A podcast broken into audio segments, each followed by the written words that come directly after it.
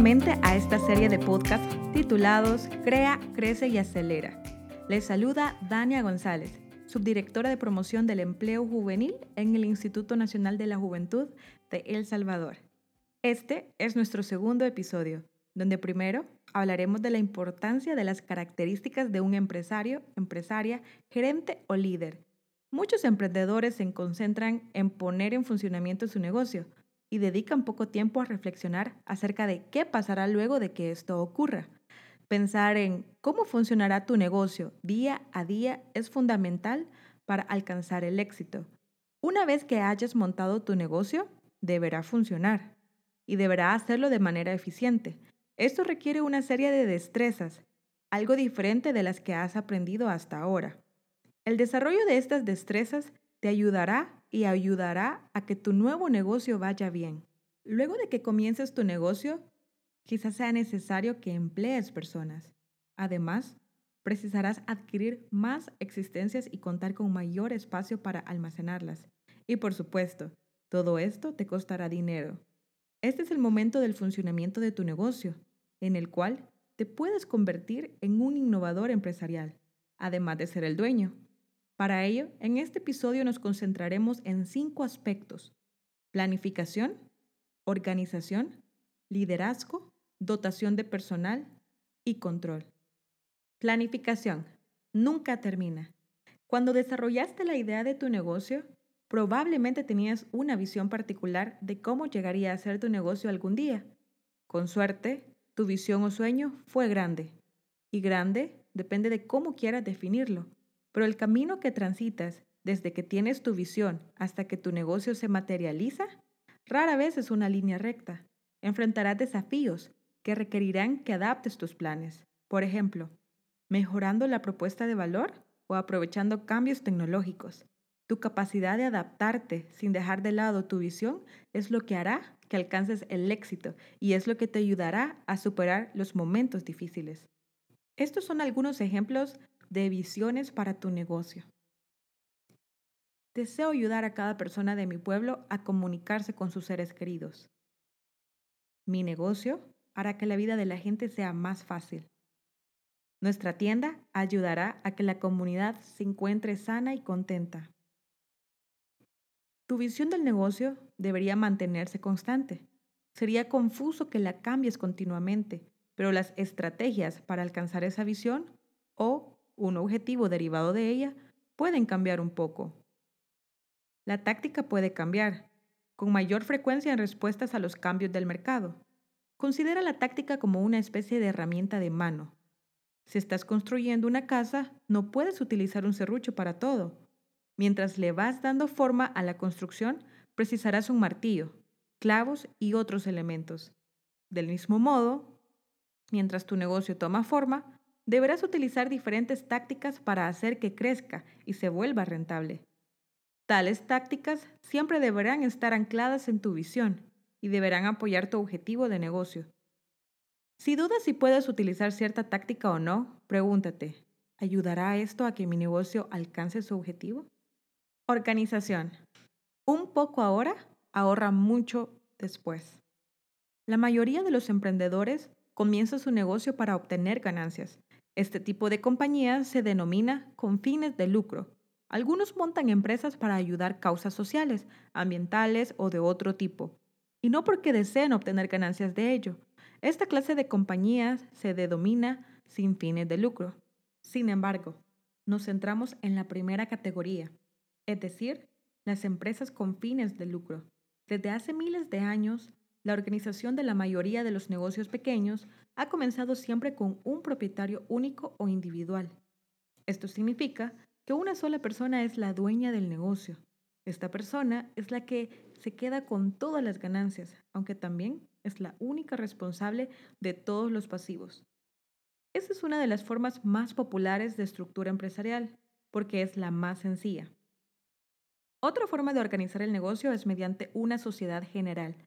Este tipo de negocio se compone de dos o más personas que comparten la propiedad.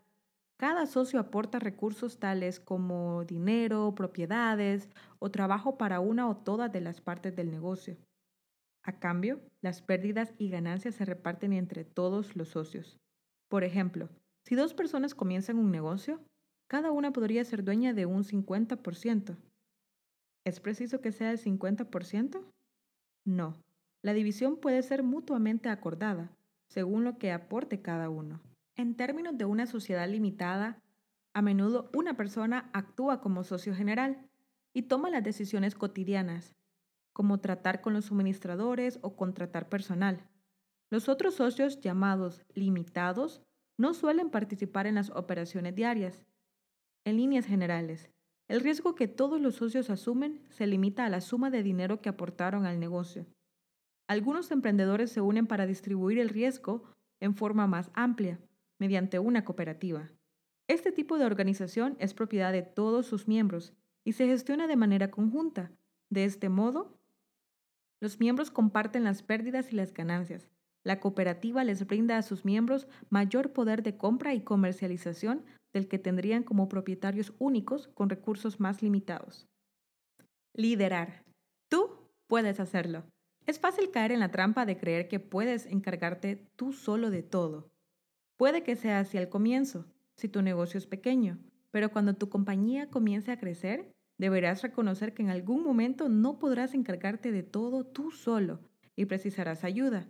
Los empleados pueden encargarse de la elaboración de los productos, de la venta directa a los clientes, de elaborar el inventario o de realizar otras tareas. Contratar personas te convertirá en el jefe de otros, y el trato con los empleados requiere un conjunto especial de destrezas. Un verdadero líder reconoce sus defectos y limitaciones y aprende de los demás. Si tus empleados ven que te sientes cómodo dependiendo del conocimiento y de las destrezas de los demás, se sentirán animados a hacer preguntas, realizar sugerencias y buscar más responsabilidades, contribuyendo de este modo al éxito de tu negocio.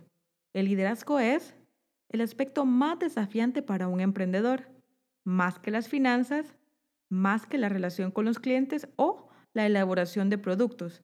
La idea de liderar puede ser abrumadora. Esto es cierto cuando inicias tu negocio te estás abriendo un nuevo camino en el mundo empresarial. El liderazgo requiere que comprendas tanto a las personas como al negocio. La mayoría de las personas que trabajen para ti probablemente desean hacer un buen trabajo y ser reconocidos por ello. Sin embargo, deberás tener en cuenta los sentimientos y las actitudes de tus empleados cuando los dirijas. Para algunos es fácil comprender qué es lo que los motiva, para otros es algo que se adquiere con la experiencia. De cualquier manera, se puede aprender a ser un buen líder. Piensa en los líderes que admiras. ¿Qué es lo que los hace buenos? Ya sea que decidas contratar a otras personas o no, tú serás el líder del negocio. Las personas te estarán observando y juzgando para ver si estás a la altura. ¿Deseas ser visto como alguien a quien le gusta tomar la iniciativa e inspirar a los que lo rodean? ¿O prefieres que te vean como alguien a quien le cuesta tomar decisiones y presta poca atención a las personas con las que trabaja? Se han escrito muchos libros acerca de cómo volverte un líder inspirador. Puedes leer algunos, pero si no tienes acceso a tales libros, puedes basarte en las características comunes entre los grandes líderes empresariales. Ellos actúan con integridad, se mantienen fieles a su visión, son receptivos a los comentarios de los demás. Tratan a sus clientes como tratarían a sus familiares o amigos. Manejan su negocio de manera que sirva de inspiración a otros. Exigen que sus empleados cumplan los más altos estándares, pero también reconocen cuando estos hacen un buen trabajo. Sigue estas reglas y la gente querrá trabajar para ti. Dotación de personal. Balance entre ventas y gastos. Los empleados serán la espina dorsal y quizá la fachada de tu negocio, si es que tratan directamente con los clientes o suministradores. Los trabajadores se ayudarán a hacer crecer tu negocio o frenarán tal crecimiento. Si contratas personas porque las precisas rápidamente, quizá esos empleados acaben perjudicando tu negocio en vez de contribuir a este. Por ejemplo, un empleado podría atender a los clientes de una mala manera que quizá decidan no volver más. Dado que contratar un empleado cuesta dinero, debes pensar bien, ¿qué es lo que tiene sentido para el negocio? ¿Obtener la suficiente cantidad de ventas para poder afrontar el gasto de contratación? ¿O contratar a alguien para poder aumentar las ventas? Dependerá de ti desarrollar tu instinto para reconocer cuál es el momento oportuno. Estos son algunos indicadores que nos ayudarán a conocer el mejor momento para contratar personas. Número 1. Se pierden ventas porque el emprendedor no puede manejar la creciente demanda de los clientes. 2. Se reduce la satisfacción de los clientes. 3. Se está elaborando un plan de ampliación del negocio. 4. Surge una oportunidad de superar a la competencia. 5. El dueño se siente agotado porque se encarga de todo él mismo. 6. No se lleva a cabo tareas muy importantes. Ahora vamos con el control. Dirigir una empresa como su líder. Luego de desarrollar tu modelo de negocio y de lograr que tu negocio se ponga en marcha, te enfrentarás a cuestiones operativas. Deberás equilibrar la felicidad de comenzar tu propio negocio con las actividades diarias de gestión, venta, pago de cuentas, trato con clientes y empleados, control del dinero, negociación con los suministradores. En este episodio has aprendido que, por el solo hecho de ser el nuevo dueño de un negocio, Aquellos que te rodean te verán como un líder, en particular tus empleados. El éxito de tu negocio dependerá en gran medida de si puedes transmitirles tu entusiasmo e inspirarlos a que aporten al máximo a tu negocio. Hoy tenemos a una emprendedora invitada que nos compartirá unos tips de cómo ha ejercido estas características en su negocio. Ella es Arely, una joven de 25 años. Su emprendimiento es Innova Public, dedicada al arte LED. Escuchemos. Bueno, y abonando a la temática principal de nuestra podcast, que es empresario, gerente y líder, bueno, pues esas tres palabras creo que son indispensables en cualquier eh, emprendimiento, en cualquier empresa, negocio o algo que queramos incursionar. Pues me llama mucho la atención eh, que por ahí retomaba la diferencia entre, bueno, para mí en lo personal el empresario es el dueño, el que inyecta capital, el dueño en sí de la empresa. Eh, el gerente, pues es el que administra y los líderes innovan. También los gerentes pueden delegar, pero los líderes inspiran.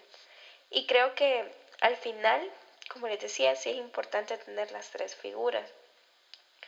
Pero para mí, principalmente como Arely, creo que el liderazgo sí es lo más importante, porque hay muchos gerentes que pueden tener aptitudes de liderazgo, pero no todos los líderes necesitan ser gerentes. Yo creo que por eso esa es como la pieza clave. Yo en lo personal también es como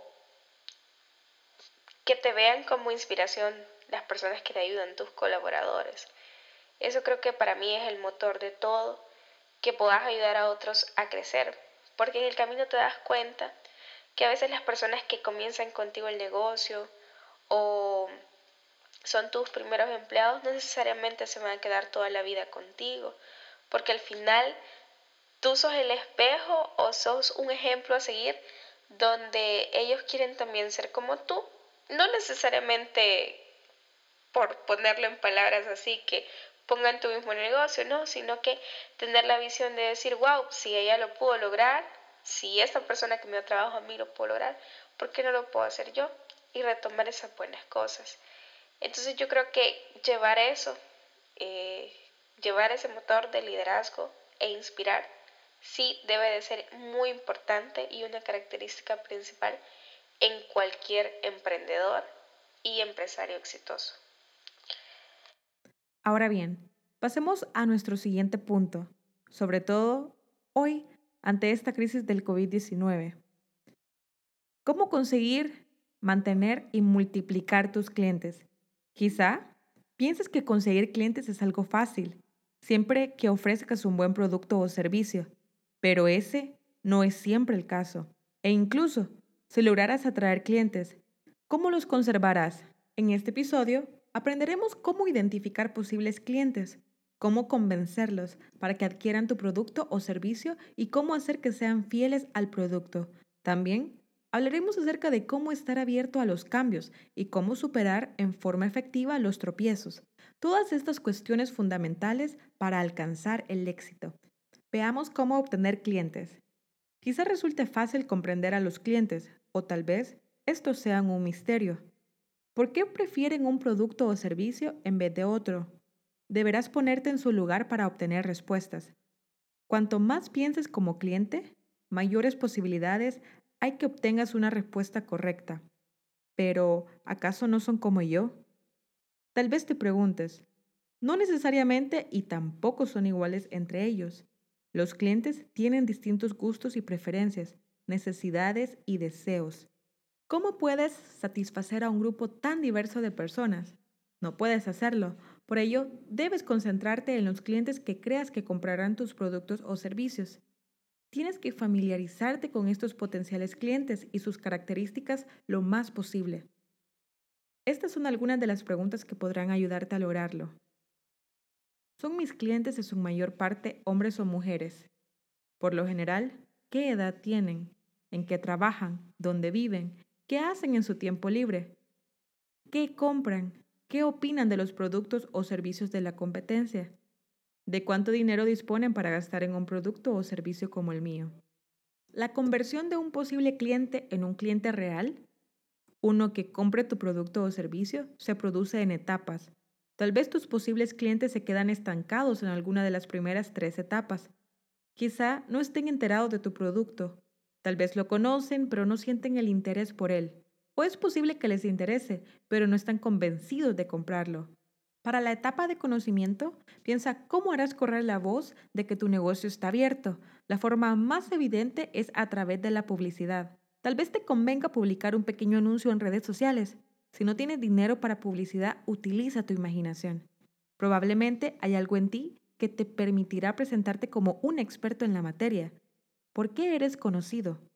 ¿Tu capacidad para cultivar alimentos o plantas? ¿Tus tejidos? ¿Tu destreza para la tecnología? Posicionarte como un experto le brindará credibilidad a tu negocio. A la gente le gusta adquirir productos de personas conocidas por lo que venden. Los clientes deben ver cómo tu producto o servicio concuerda con sus gustos, preferencias o estilos de vida. Para ayudarlos a darse cuenta de eso, puedes apelar a sus sentidos. Déjalos sostener o utilizar el producto.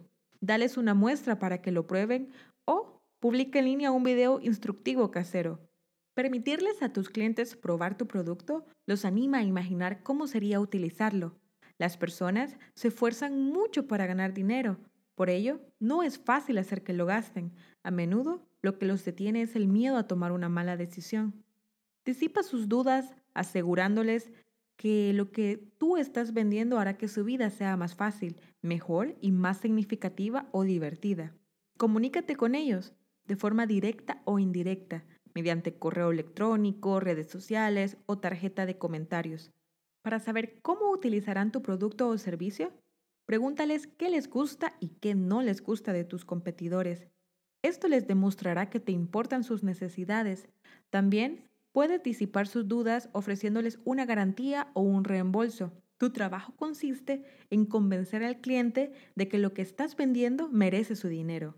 Cuando hables con tus posibles clientes, tal vez descubras que tu producto o servicio no se ajusta a ellos. En ese caso, es mejor no insistir con la venta. En cambio, Sería mejor que sugirieras otro producto o servicio. Tus clientes apreciarían tu sinceridad e incluso te recomendarán a sus amigos. De cualquier modo, quizás acabes generando más negocios. Pero esto tiene un costo. ¿Puede un negocio invertir demasiado en adquirir un cliente? ¿Incluso más de lo que el negocio recibirá en la venta inicial a ese cliente? Sí, sí se puede. El dueño del negocio puede decidir que el valor a largo plazo de un cliente compensará el gasto de su captación. Comprender el costo de adquisición de un cliente es importante porque esos clientes pueden mantener tu negocio, aunque también pueden acabar con él. Mantener tus clientes. Se destina mucho esfuerzo y dinero a convencer a los clientes de que compren. ¿Acaso no tiene sentido entonces trabajar igual de duro para mantenerlos? Diversas tácticas te pueden ayudar a conservar tus clientes. La primera y más sencilla es hacer seguimiento.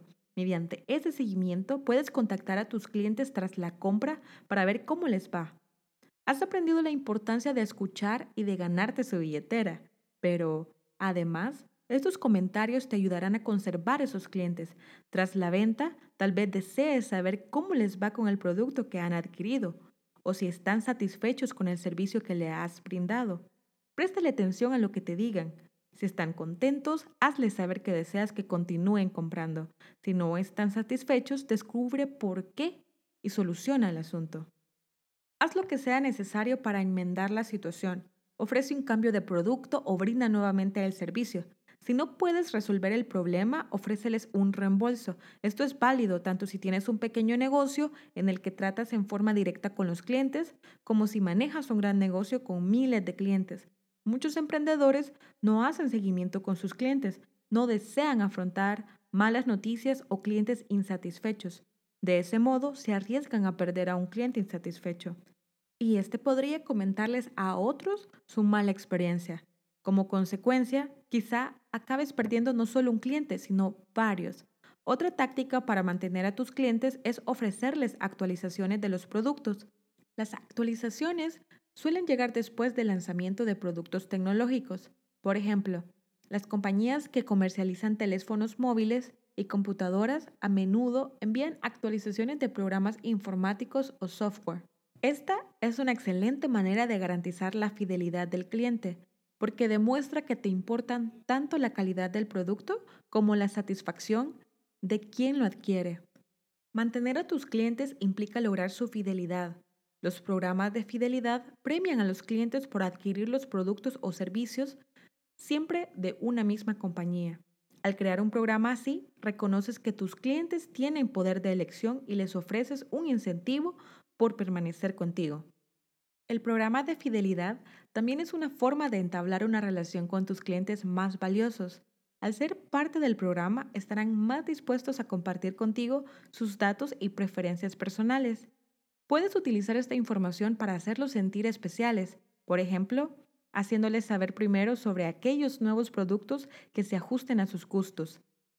La información sobre los clientes recopilada por tu programa de fidelidad puede ayudarte a tomar decisiones comerciales más inteligentes. Y por último, ampliar tu clientela. El crecimiento de tu negocio se puede originar de dos fuentes, más clientes o más ventas a tus clientes actuales. Tu clientela principal. Ahora centraremos nuestra atención en la segunda fuente, ya sabes todo el esfuerzo que implica convertir un potencial cliente en un cliente real, en alguien que compre. Una vez realizada la venta, deberás centrarte en entablar una relación con el cliente y fortalecerla, a fin de que puedas venderle más. Puedes incrementar tus ventas utilizando cuatro técnicas distintas. Número 1. Venta de un producto superior o adicional. 2. Separación. 3. Venta cruzada de productos. Número 4. Referencias y recomendaciones. La venta de un producto superior o adicional ocurre cuando un cliente compra más de un mismo artículo, adquiere un producto más caro, una actualización o un complemento. La separación. Permite segmentar los componentes de un producto o servicio y venderlos de forma individual.